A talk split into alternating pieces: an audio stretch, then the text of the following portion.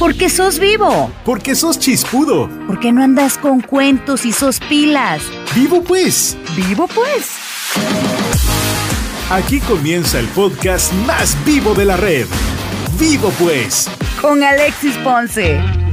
Con toda la actitud me da muchísimo gusto poder saludarles. Febrero, el segundo mes de este 2021. Mis vivos y mis vivas, espero que se encuentren muy bien. Es un gusto saludarles, saber que están conectados en las diferentes plataformas de podcast. Ponete vivo y escribinos. Correo electrónico. Vivo pues, arroba gmail.com. Muchos temas que compartir con todos ustedes. ¿Qué les parece la coronasomnia? El trastorno en el ritmo del sueño aumentó durante la pandemia. ¿Y quién nos recuerda Salvados por la Campana? Dustin Diamond, quien personificó a Screech, murió a los 44 años. Mis viajeros muy atentos porque SpaceX anunció su primer vuelo al espacio con tripulación exclusivamente civil. Hoy nuestro tema principal hablamos de la violencia en contra de la mujer, cifras que preocupan en Guatemala. No te vamos a decir si es blanco o negro, pero saca tus conclusiones con los temas del día. Vivo pues. Vivo pues. Para muchas personas, cuando llega la noche, es un momento muy delicioso. El tiempo de descansar, de poder dormir. Sin embargo, hay otros que no logran conciliar el sueño. La coronasomnia podría ser la respuesta de lo que está sucediendo en estos últimos meses. La situación de pandemia que estamos viviendo ha ocasionado innumerables trastornos en el ritmo del sueño y eso puede tomar la forma de insomnio que es la dificultad para conciliar o mantener el sueño. Un porcentaje de la población mundial sufre en algún momento de su vida de insomnio, dicen los expertos, y en esta época de pandemia hay algunos estudios que informan que probablemente el 50% de la población padezca este trastorno durante la cuarentena.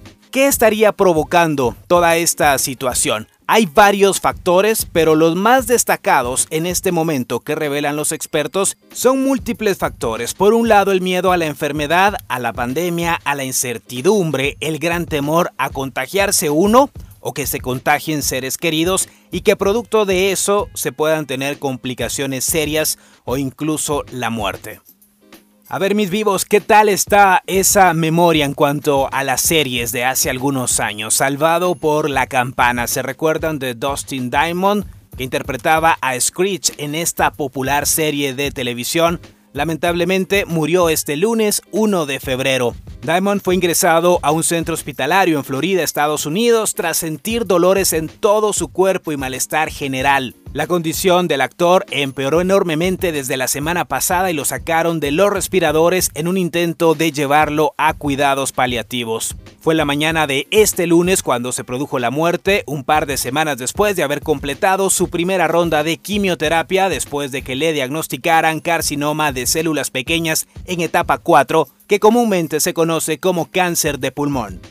Y en esta temporada de pandemia muchos de los viajes y los planes que la humanidad ha tenido han quedado pospuestos. Sin embargo, se preparan por otro lado alternativas para poder viajar. SpaceX anunció su plan de enviar la primera misión al espacio con tripulación exclusivamente civil, lo que representa un gran paso de la compañía en su ambición de impulsar los vuelos espaciales privados y la incipiente industria del turismo espacial. Si bien en el pasado ciudadanos civiles han pagado por viajar al espacio en aquellas oportunidades, lo han hecho acompañados de astronautas de la NASA o incluso por rusos. Sin embargo, este vuelo estará conformado íntegramente por civiles. Todavía no se sabe el costo de esta expedición, pero definitivamente hay que comenzar a ahorrar y vivir esta experiencia en el espacio. ¿Qué está pasando en Guatemala? Nuestro tema principal de hoy en vivo, pues, en los primeros días de enero el Ministerio Público reporta 3.547 denuncias de violencia contra la mujer en sus diferentes manifestaciones. Este tipo de denuncias corresponden a abusos psicológicos, económicos y físicos, además de acoso y violencia contra las mujeres. Son varios casos que están ocurriendo en estas últimas semanas. La violencia contra la mujer, este fenómeno social, cultural e histórico que debemos erradicar y no permitir que continúe. ¿Dónde puedes denunciar? ¿Cuáles son los números que las autoridades tienen a disposición? El Ministerio Público, el 1572, la línea de Policía Nacional Civil 110, también está disponible la Procuraduría de los Derechos Humanos al 155. Existen otros números telefónicos como el del Centro de Apoyo Integral para la Mujer, que es el 40 66 61 25 y Fundación Sobrevivientes al 4809 95 62. Estos son algunos de los números que atienden cualquier tipo de denuncia que exista alrededor de la violencia en contra de las mujeres porque hablamos sin pajas y sin tanto cuento. Esta es la entrevista.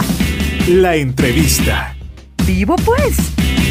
Este nuevo episodio nos acompaña una mujer guatemalteca que está preocupada, al igual que toda la sociedad, por los casos de violencia que se han registrado en estas últimas semanas. Carla Campos, la coordinadora del área de transparencia del Grupo de Apoyo Mutuo GAM.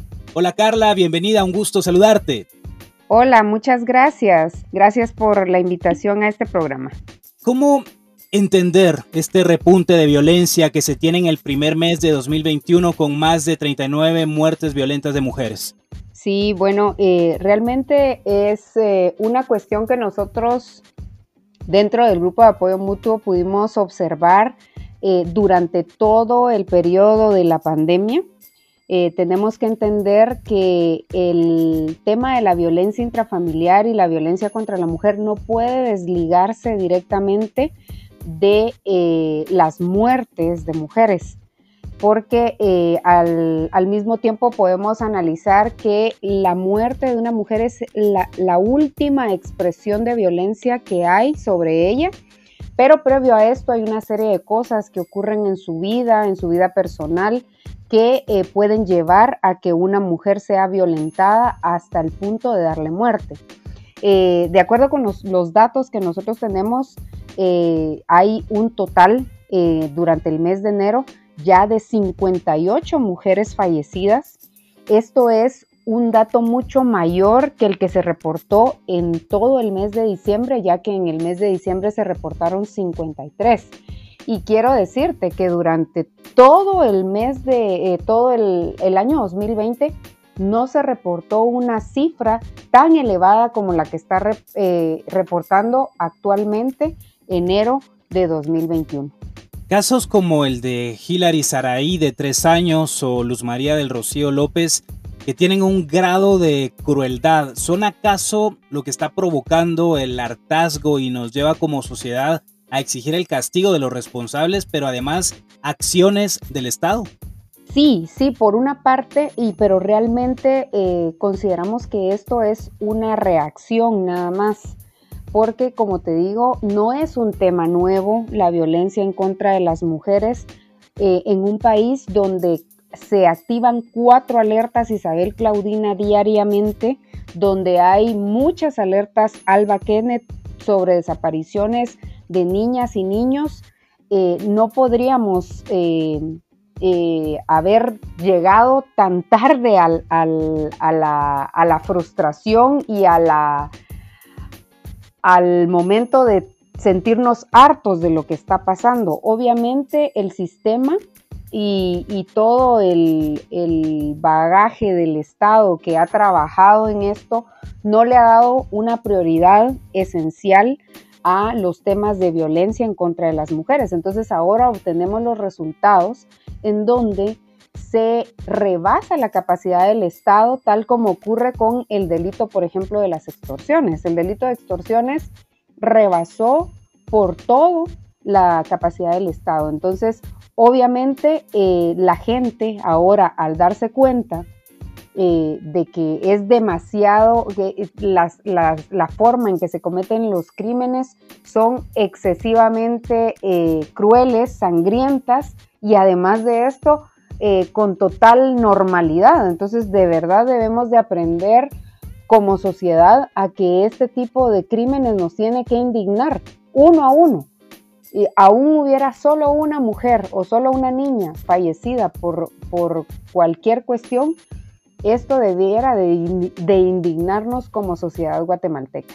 Y creo que ese es el problema, que hemos llegado a un momento como sociedad donde vemos tan normal las cosas que suceden. Las extorsiones, tú lo mencionabas, ha sido algo tan normal que hemos aprendido a vivir con ello. Los pandilleros también que amenazan y que hay otras razones que al final los llevan a ser parte de estos grupos. Pero ahora vemos también, y no de ahora, es algo que ha venido ocurriendo desde hace muchos años, la violencia contra las mujeres que de forma silenciosa también están atravesando este tipo de problemas. ¿Cómo evitar que se vuelva algo normal en una sociedad que a veces es indiferente ante muchas situaciones que ocurren? Uno de los pasos importantes justamente es este tipo de programas en donde se, se sale a luz esto, eh, la preocupación de cada ciudadano, de cada ciudadana sobre el tema y no dejar de poner el tema sobre la mesa, porque esto hace que de alguna manera presionemos a las instituciones para que para que funcione lo que existe. Por ejemplo, en el Ministerio Público existe la alerta Isabel Claudina y eh, la PNC eh, es parte de este, de este esfuerzo también eh, lo, son todos los fiscales que están dentro de los municipios y los departamentos, pero al sentir esa presión ciudadana, entonces empiezan a trabajar de una manera diferente. Esa sería una, pero otra cosa es que debemos de tomar conciencia, todos y todas, porque realmente a veces no percibimos que somos víctimas de violencia dentro de nuestra misma casa con malos tratos. O sea, solo recordemos que la ley establece eh, diferentes formas de violencia hacia las mujeres y dentro de esta está la violencia económica, la violencia psicológica y eh, como decía, la última expresión y la máxima expresión de violencia en todo caso sería darle muerte a una mujer que sería un femicidio, ¿verdad? Y justo a eso quería llegar. ¿Qué podemos hacer desde casa? Porque hay patrones que se repiten donde las niñas siguen sin tener las mismas oportunidades o son encajonadas en actividades que muchos dicen, bueno, son exclusivas de mujeres, que lo hagan, que aguanten, porque desde el hogar creo que es donde nace esa violencia y donde estamos provocando los efectos que hoy vivimos como sociedad. Por supuesto, eso, eso que dices es totalmente cierto. La responsabilidad no es en un 100% del Estado. Yo la pondría en un 50% la responsabilidad del Estado que tiene que entregar esa certeza de castigo hacia las personas que cometen este tipo de delitos sobre las mujeres, pero también el otro 50% lo tenemos dentro de la casa. Es muy importante que eh, las niñas y los niños sean eh, capacitados dentro de casa, que no se les asignen roles, que esto debe de ser de cierta forma, que las niñas son las que sirven y los niños son los que se sientan, por ejemplo. O sea, esa es una de las cosas y eso si lo hablamos en el área urbana, pero recordemos que en el área rural esto es algo muy común. Entonces debemos de sacar a las niñas de ese concepto de que ellas son las que tienen que cuidar a sus hermanitos, que ellas son las que tienen que servirle la comida a sus hermanitos, sean niños o niñas si son más pequeños. Entonces, realmente aquí ayudaría mucho que el Ministerio de Educación en su currículum de estudios pueda eh, eh, insertar ese tipo de educación, una educación más consciente respecto a el rol que tenemos que llevar a cabo las mujeres. Las mujeres podemos ser cualquier cosa que soñemos, no necesariamente tenemos que estar encajonadas en una cocina. O sea, y es, es algo que debo de, decir que me lo he encontrado incluso en, en libros de texto para enseñarles a los niños. Papá en una computadora y mamá en una cocina. O sea, es ese tipo de cosas tenemos que quebrarlas, tenemos que romperlas y esto va a contribuir a que como sociedad construyamos algo diferente y eh, eh, vivamos en respeto e igualdad. Cambiemos los roles. Qué bonito cuando conocemos de familias donde papá, mamá, los hijos, todos se suman a realizar esas tareas del hogar, que todos están colaborando y aprenden al final el significado de poder trabajar en equipo. Creo que eso es bastante válido e importante que como sociedad podamos ir dando esos mensajes a los más pequeños desde la casa. Hay algo también que, que me ha dado muchas vueltas en estos días porque siempre le decimos a las víctimas de violencia que agarre el teléfono, denunciar, no te dejes, pero sabemos que eso no siempre ocurre, Carla. ¿Qué recomendación le das a quienes hoy están sufriendo violencia en casa y no se atreven a denunciar por ese miedo que existe y por todo el entorno que están atravesando? Eso es muy, muy importante. Eh, son procesos que como mujeres, y lo, ahorita me voy a poner en los zapatos de una mujer eh, que puede estar siendo violentada, ya sea psicológicamente, económicamente o, físicamente.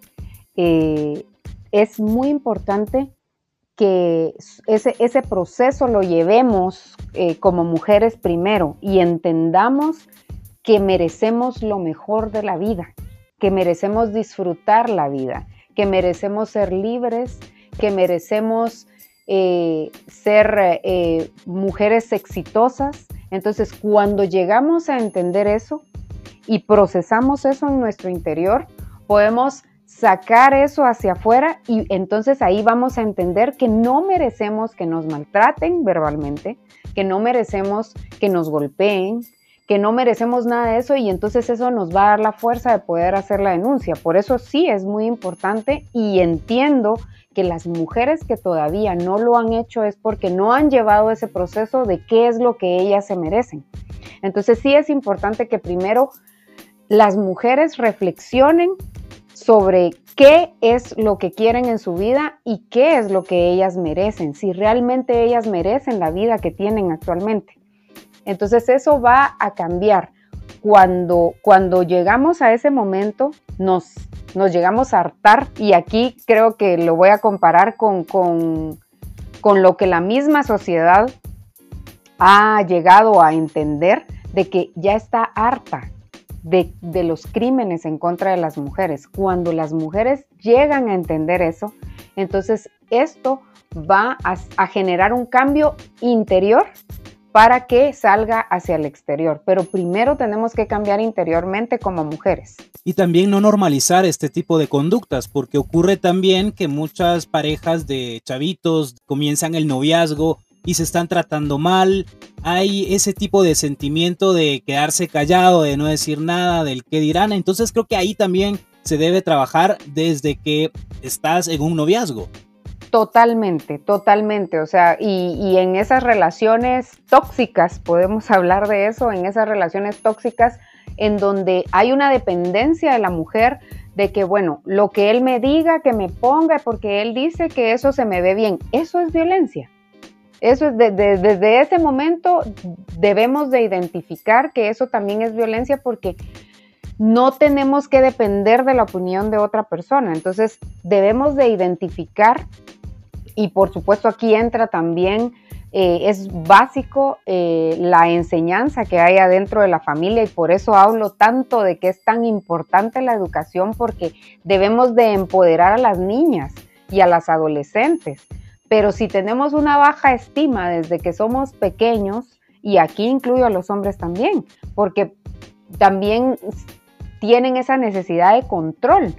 ¿Por qué tendrían que tener una necesidad de control si ellos también son libres? Entonces, realmente debemos de ir identificando esos diálogos y esos discursos machistas que hasta cierto punto nos van a afectar y nos afectan como sociedad, porque el machismo afecta tanto a los hombres como a las mujeres, porque eh, tampoco los hombres son libres o sea, siempre tienen esa necesidad de controlar y las mujeres la necesidad de que las controlen. Entonces, hasta cierto punto, podemos ir eh, logrando eliminar esos discursos machistas y también eh, esa, esa forma que nos afecta tanto a hombres como mujeres. Entonces, sí es importante que eh, poco a poco vayamos liberándonos, tanto hombres como mujeres, de todo esto porque realmente cuando nosotros vivimos en, convivimos en una sociedad donde hay respeto mutuo, vamos a lograr grandes cosas como país y como sociedad. Se puso de moda en estas últimas horas hablar de la reactivación de la pena de muerte o la castración química. ¿Consideras que estas dos alternativas son una solución para combatir las violaciones o el abuso, la violencia contra la mujer? Mira, nuevamente aquí digo que eh, todas esas propuestas eh, yo simplemente las veo como reacciones. Son reactivas, no son preventivas. Y es muy importante, o sea, obviamente ahorita eh, tanto diputados como, como todo el sector político agarra todo ese tipo de discursos para poder ganar adeptos en lugar de realmente hacer algo. Entonces, ¿cómo, cómo cambiamos la sociedad? La cambiamos previniendo eh, cualquier cuestión. ¿Y cómo se previene? Educando, se previene eh, dando la certeza de castigo a los responsables de la comisión de crímenes. O sea, puede hacer que esas propuestas sean buenas y al pensar con la cabeza fría, puede hacer que realmente eso no vaya a erradicar de fondo el verdadero problema. Entonces, eso sí es cuestión de analizarlo y lo digo también en posición como abogada porque eh, no es que mm, eh, matando a la gente vamos a lograr eliminar por completo los delitos. No, es castigando en el momento oportuno, dentro de un plazo razonable y así es que vamos a generar esa certeza de castigo y vamos a lograr que el delincuente entienda que si él comete un delito o este delito determinado, él va a ser castigado y va a ser perseguido y va a ser condenado hasta las últimas instancias. Entonces eso va a generar que el, posible agresor ya tenga un poco de más miedo de hacer algún tipo de delito de este tipo. Licenciada Carla Campos, gracias por tu tiempo, por aceptar esta plática en vivo pues. Muchísimas gracias. Las redes más vivas y chispudas. Búscanos como Vivo Pues GT. En Instagram, Facebook y Twitter. Así hemos llegado al final de este nuevo episodio de Vivo Pues. Gracias por conectarte con nosotros, por escribir en nuestro correo electrónico, también en las diferentes plataformas que están disponibles. La próxima semana nos encontramos en un nuevo episodio. Vivo Pues.